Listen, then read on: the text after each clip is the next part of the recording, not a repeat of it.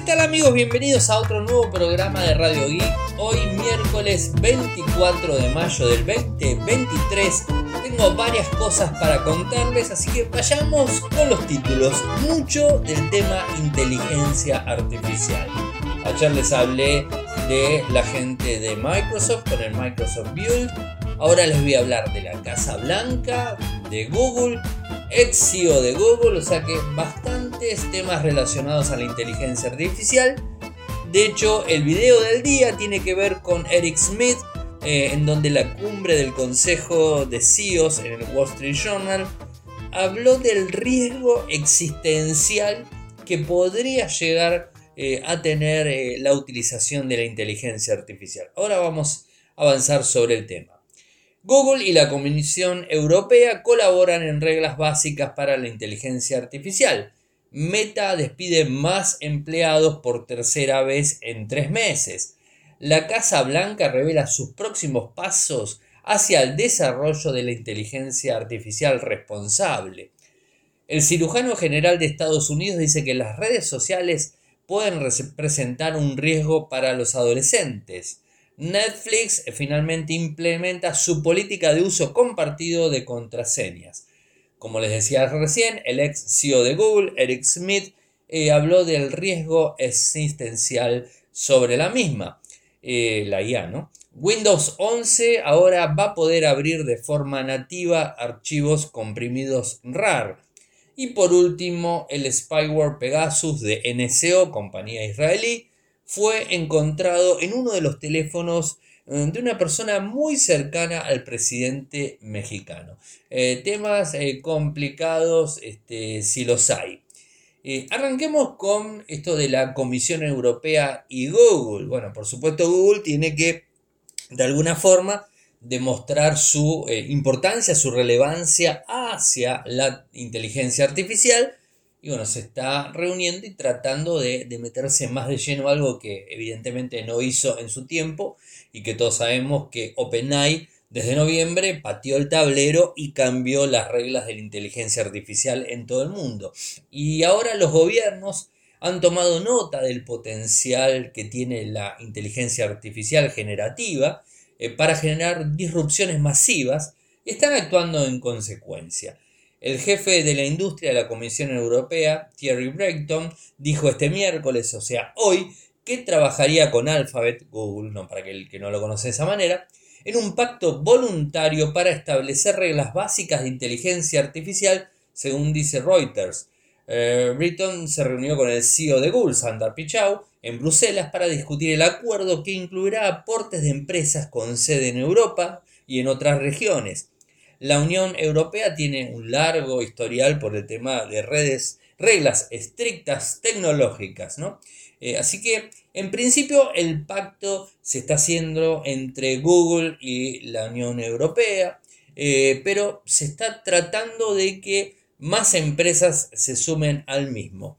Eh, ¿Qué es lo que dijeron? Sandar y yo acordamos que no podemos darnos el lujo de esperar hasta que la regulación de inteligencia artificial sea realmente aplicable y trabajar junto con todos los desarrolladores de IA para desarrollar un pacto de inteligencia artificial de forma voluntaria antes de la fecha límite legal, así lo dijo Rayton en un comunicado.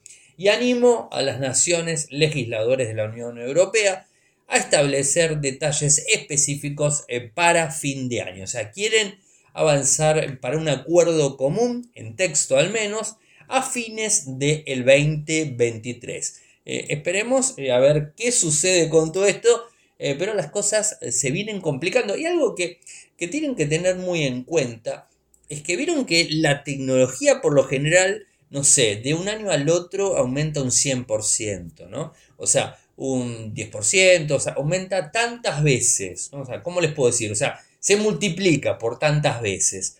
Pero en el caso de la inteligencia artificial es eh, impensable decir, ah, se multiplicó una vez, dos veces, tres veces, cuatro veces. No, no, se puede multiplicar de una manera exponencial en cualquier momento. De hecho, hoy estaba viendo algunos tweets de Tesla, el famoso Tesla Bot, que el Tesla Bot le permite, por ejemplo, que una persona lo entrene en una fábrica, por ejemplo, te pones todo, eh, digamos, este, cascos y sensores, eh, y este está conectado al Tesla Bot, a ese robot, que es como si fuera un robot, en definitiva es un tipo un humano, pero un robot, como el Show Robot, ¿se acuerdan de la película de, de Bruce, Willis? Me va a salir, no, ahí ya me va a salir. seguramente eh, todos lo, conocen del el, de, eh, el Día de la Independencia. Em, bueno, no importa, ni, importa el nombre del actor. Eh, pero la realidad es que se pone una persona, se pone todos los sensores y hace una determinada tarea. Esa tarea, el, digamos, el Tesla Bot lo empieza a asimilar, lo suma y ya sabe hacer esa tarea. No importa si lo hace lento, rápido como fuese, ya sabe hacerlo y de esa manera va aprendiendo. O sea, vamos entrenando a la inteligencia artificial y a estos robots eh, para que vayan haciendo determinadas tareas y que por supuesto va a reemplazar al humano. Se van a abrir más puestos de trabajo porque se va a necesitar otro tipo de cuestiones, eh, pero de cualquier forma va a haber tareas que lo van a estar haciendo los robots directamente, ¿no? Así que eh, un tema, un tema, digamos, este, delicado que se va a ir viendo eh, durante este año, ¿no? O sea, recuerden, ChatGPT, que hizo que la inteligencia artificial todo el mundo la conozca, se lanzó, eh, se dio a conocer en noviembre del 2022 y estamos a finales de mayo y ya tenemos avances por todos lados, así que la cosa viene complicada. Y en cuanto a despidos, ya que hablé de, de ese tema, Meta despide nuevamente empleados por tercera vez en menos de tres meses. Recuerdan que el mismísimo eh, Mark Zuckerberg había compartido eh, que iba a haber un total de despidos, que llegaría a una ronda de 11.000 despidos en lo que va de este año. Bueno, ahora se sabe que van a eliminar 500 puestos de trabajo de su oficina irlandesa, alrededor del 20% de la fuerza laboral en el país eh, digamos, en este país específicamente. Eh, por lo general son más que nada eh, puestos de marketing, comunicaciones, reclutamiento y, bueno, determinados trabajos, ¿no? Esto lo, publicaron en LinkedIn y bueno, se está viendo de alguna manera. Meta todavía no confirmó de nada este, oficial esta ronda de despidos, pero sí, efectivamente se viene haciendo de forma constante. La Casa Blanca revela sus próximos pasos hacia el desarrollo de la IA responsable. La Casa Blanca habló del desarrollo y de un enfoque de la administración en los últimos meses, publicando una declaración de derechos de IA Blueprint desarrollada en un marco de gestión de riesgos, comprometiendo tanto como 140 millones de dólares para fundar siete siete nuevas academias nacionales dedicadas a la investigación de la inteligencia artificial y de alguna manera también lo que tenga que ver con el privado de las empresas, ¿no? aprovechando la tecnología. El martes el Poder Ejecutivo anunció sus próximos pasos hacia ese objetivo, anunciando la actualización del Plan Estratégico Nacional de Investigación y Desarrollo de la IA, que fue por primera vez eh, descubierto en el 2019. Eh, así como también la solicitud de aportes públicos sobre temas críticos en la IA. El Departamento de Educación también eh, publicó un informe que todo el mundo sabe que afecta 100%, eh, y bueno, están preocupados, ¿no? Por supuesto, por, por este tema. El gobierno federal desempeña un papel fundamental para garantizar que las tecnologías como la IA se desarrollen de manera responsable y para servir al pueblo estadounidense. Así argumentó la OSTP en su comunicado. Las inversiones federales durante muchas décadas han facilitado muchos descubrimientos claves en las innovaciones de la IA que impulsan la industria y la sociedad de hoy, y la investigación financiada con fondos federales ha sostenido el progreso en la IA a lo largo de la evolución del campo. O sea que se viene trabajando mucho. El Departamento de Educación está eh, muy preocupado eh, por el tema de los peligros en las escuelas, eh, centrándose especialmente en cómo afecta al aprendizaje, la enseñanza, la, la evaluación, que es muy importante esto, y la investigación, porque se ha visto mucho chat GPT. Creo que la semana pasada les contaba que un profesor de, Texas había utilizado ChatGPT para ver si sus alumnos se habían copiado o no, y la realidad es que se habían copiado, digamos, este, más del 50%. Así que es un tema delicado. El cirujano general de Estados Unidos dice que las redes sociales pueden representar un riesgo profundo para la salud mental de los adolescentes. Fuerte esto, ¿no? El cirujano general de Estados Unidos, Vivek eh, Martuya, declaró en un aviso que no podemos concluir medios de comunicación sociales lo suficientemente seguros para niños y adolescentes. Además argumentó que los daños potenciales de las redes sociales superan los beneficios para los usuarios más jóvenes, citando una revisión sustancial eh, de evidencia disponible sobre el impacto de las redes sociales, eh, dice que existen amplios indicadores de que puede tener un profundo riesgo de daño en la salud mental y el bienestar de los niños y adolescentes. Eh, también afirma Pew Research que hasta el 95% de los adolescentes estadounidenses de 13 a 17 años usan las redes sociales, mientras que el 19% dijo que estaban en YouTube casi constantemente. Los niños y adolescentes pasan más de 3 horas al día en las redes sociales y enfrentan el doble de riesgo de problemas de salud mental, incluidos síntomas de depresión y ansiedad. Esto es preocupante, ya que una encuesta reciente mostró que los adolescentes pasan un promedio de 3.5 horas al día en las redes sociales. La verdad que esto me parece que se queda corto, a mí me parece que va más arriba todavía. Eh, y digamos, este, y, esto estamos hablando de salud mental y todo ese tipo de cosas. Ni hablar de los factores eh, complicados que puede llegar a traer en las personas, como el bullying, acoso, eh, acoso sexual y un montón de cosas que se generan en las redes sociales y además que están susceptibles también a, a cuanto a estafas, los menores, ¿no? O sea, los menores en las redes sociales, disculpe si alguien me está escuchando y no le gusta lo que voy a decir, eh, son más vulnerables que la gente grande, obviamente. Eso eh, no implica, o sea, eh, que un chico sepa usar TikTok, Instagram, este, lo que sea que sepa usar, las redes Twitter, Facebook, lo que sea, Snapchat, no significa que entienda realmente cómo funciona la Internet simplemente utiliza herramientas, sabe usar herramientas, pero quizás, alguno quizás sí lo sepa, pero por lo general no entienden bien lo que es Internet y lo único que hacen es usar aplicaciones que le permite conectarse, poner material, subir material, compartir, eh, acceder, contactarse, ese tipo de cosas.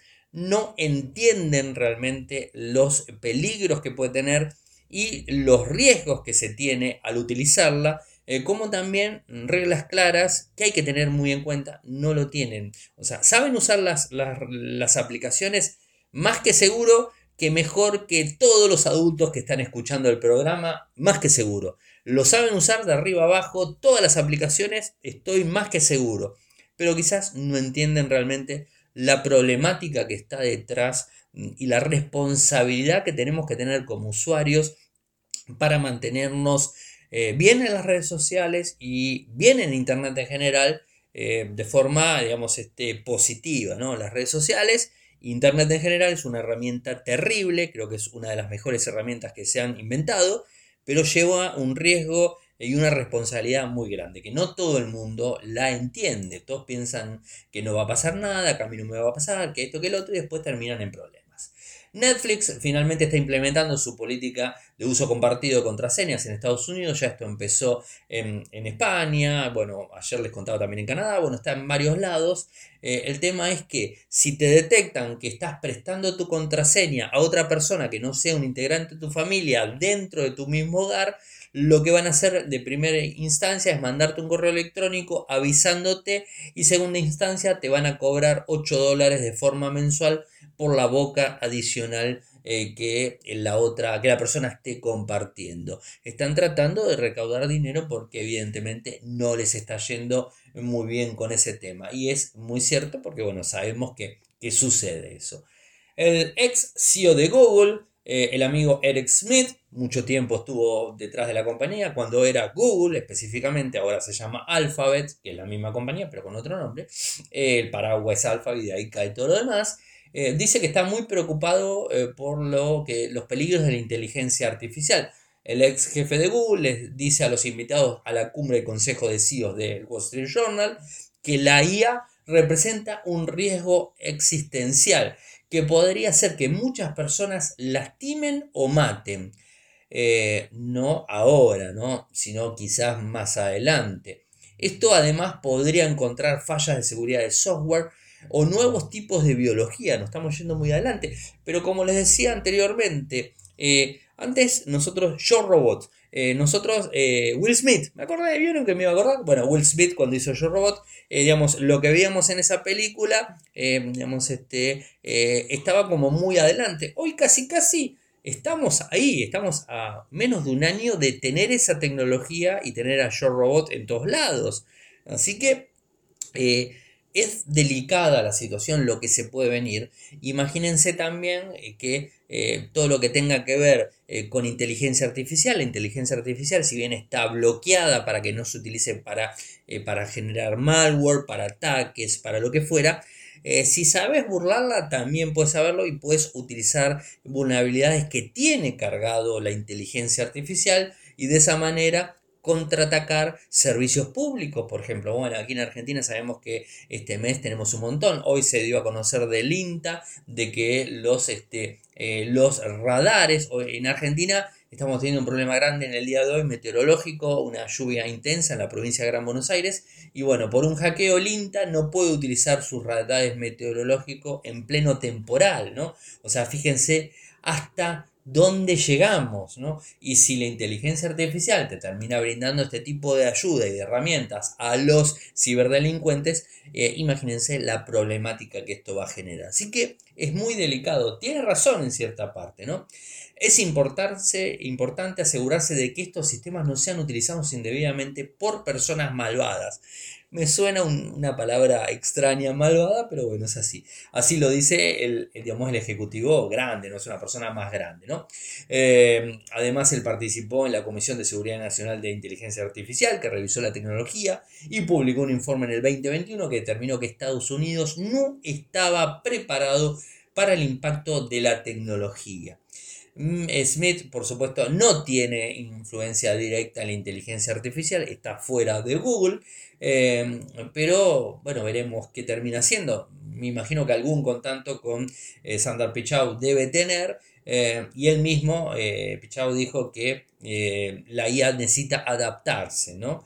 Em, y bueno, mientras que eh, el CEO de OpenAI, Sam Altman, expresó su preocupación de los autoritarios que puedan abusar de estos algoritmos. ¿no? Bueno, y ya conocemos lo que pasó en marzo, en donde varios exponentes como Elon Musk, Steve Wozniak y, y varios más detrás eh, salieron a hablar directamente de que, eh, bueno, hicieron una carta para tratar de frenar el avance de ChatGPT y GPT-4, que al final no, no cerraron nada porque avanzó de cualquier forma. Así que complicada la situación y les iremos contando a la medida que se vaya avanzando sobre el tema.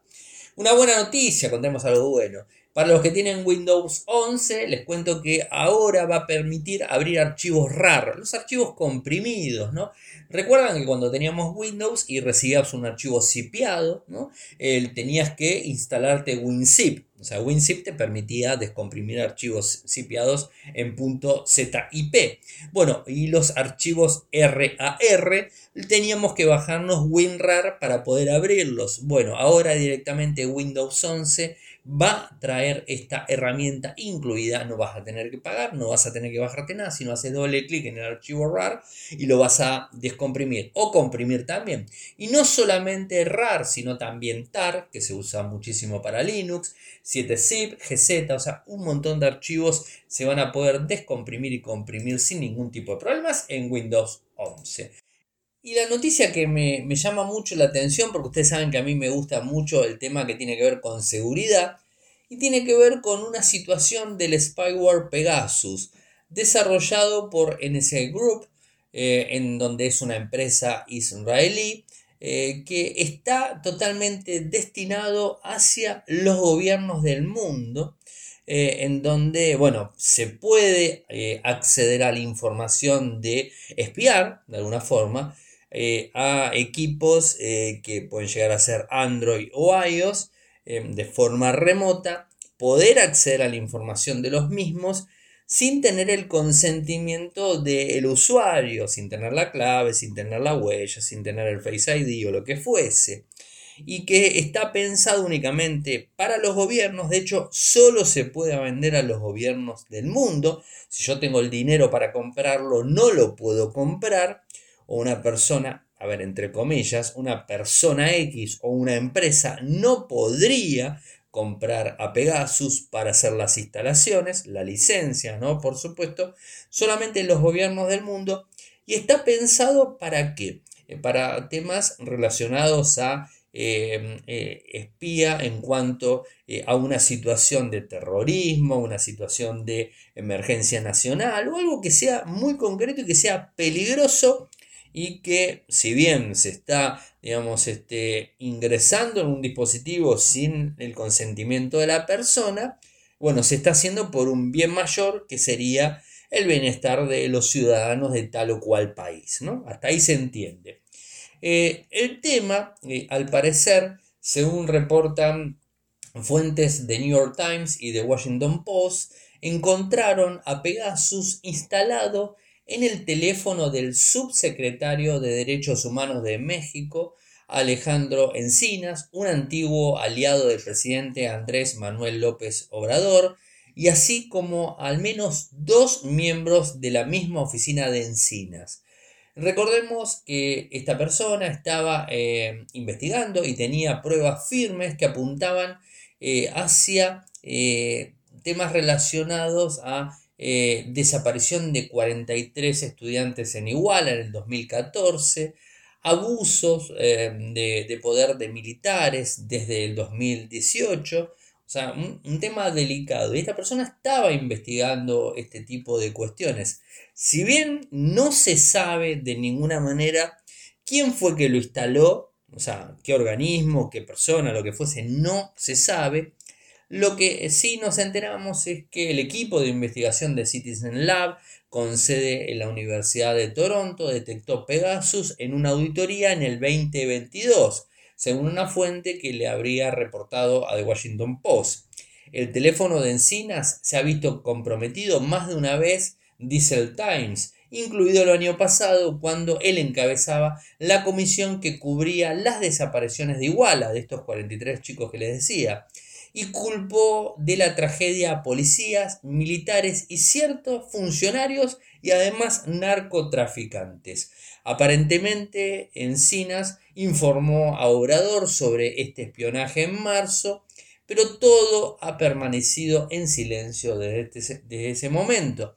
Ahora se da a conocer eh, en donde eh, Encinas, Citizen Lab y la Secretaría de Defensa de México eh, se negaron a comentar, pero en ese grupo lo que dijo es a The Times en un comunicado que investiga todas las acusaciones creíbles de uso indebido de su software y finaliza los contratos cuando encuentra algún tipo de problemas.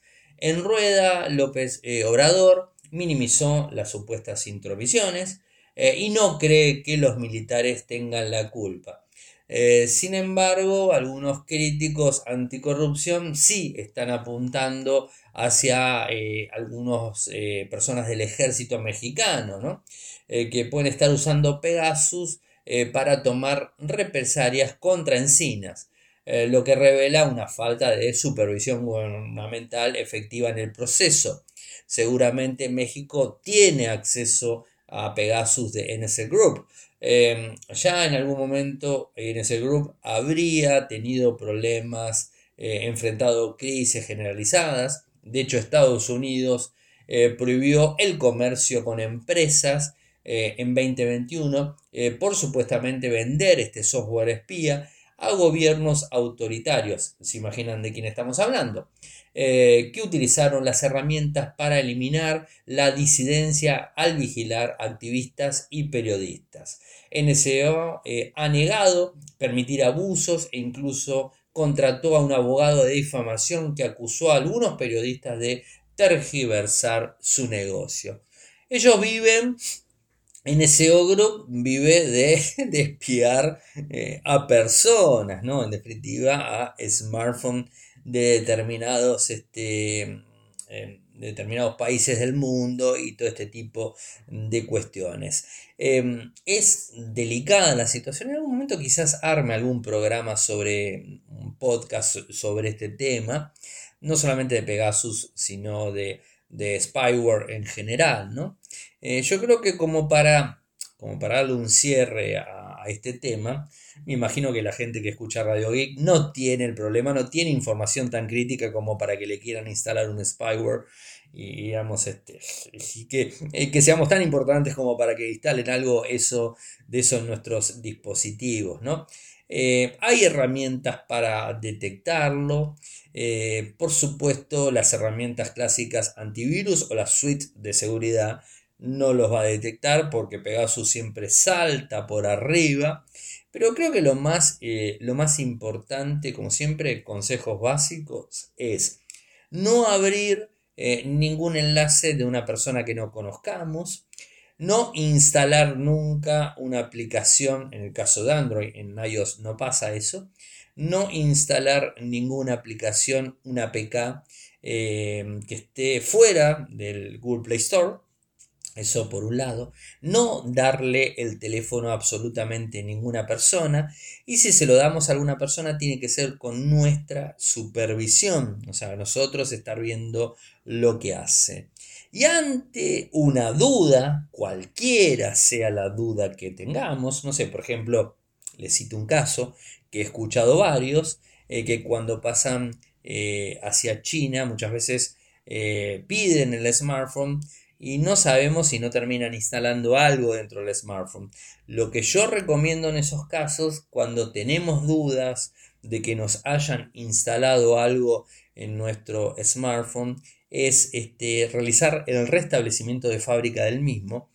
Inclusive se me ocurre que una mejor manera es hacerlo directamente de, eh, del inicio, cuando arranca el equipo, volumen menos, botón power al mismo tiempo y resetearlo por default al dispositivo porque ahí sí o sí nos olvidamos de, toda la información que tiene y por supuesto si hay un software espía instalado vuela también, ¿no? Eso también eh, como para tenerlo en cuenta.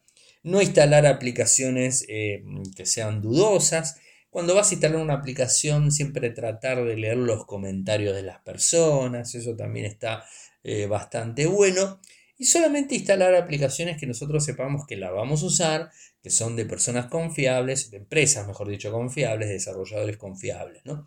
Creo que esos son los puntos más importantes a tener en cuenta para que nuestro dispositivo esté, digamos, esté siempre óptimo. Ante la duda, receta fábrica, toda la basura, instalemos todo de cero. Eso es lo más importante. Si alguien tocó el dispositivo y no sabemos bien, hacer eso. En el caso, por ejemplo, de Samsung, tiene una herramienta que me encanta, eh, que te permite eh, poner el inclusive el equipo cuando, no sé, lo dejas en algún lado, porque te dice, no, no, acá no puedo entrar con el equipo. Bueno, no puedo entrar con el equipo, buenísimo. Te lo pongo en modo reparación, el equipo Samsung con una clave, entonces reinicia el dispositivo y no se accede absolutamente a nada de la información que tiene el equipo dentro. Eso es una muy buena, muy buena opción eh, porque le limitas absolutamente eh, todo lo que pueden llegar a acceder a la, data del equipo y si cuando te instalaron algo pasas al modo convencional se borra la aplicación que te instalaron. Así que bueno, esa sería una, una buena opción.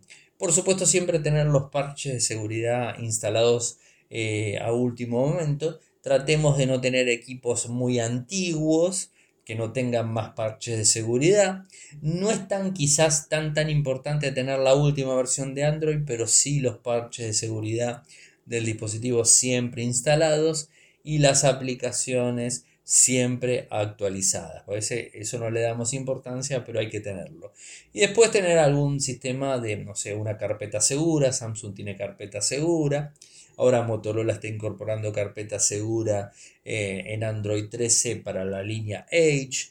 Em, ¿Qué más? Eh, bueno, Redmi tiene eh, un sistema que te permite eh, bloquear aplicaciones, bueno, todo ese tipo de cosas, tenerlo y toda la información privada que tengamos cifrada 100%. Recuerden que Samsung, eh, Motorola y cualquier fabricante permite fotos tenerlas cifradas. Hay programas que puedes instalar para cifrar información y bueno, muchas cosas que se puede hacer eh, para que no vulneren nuestra privacidad y nuestra información en los equipos. Eh, a veces uno dice, no, pero para mí, ¿quién me va a mirar? ¿Quién esto? ¿Quién el otro? Lamentablemente sí lo hacen. Lo hacen porque la información es muy, muy importante.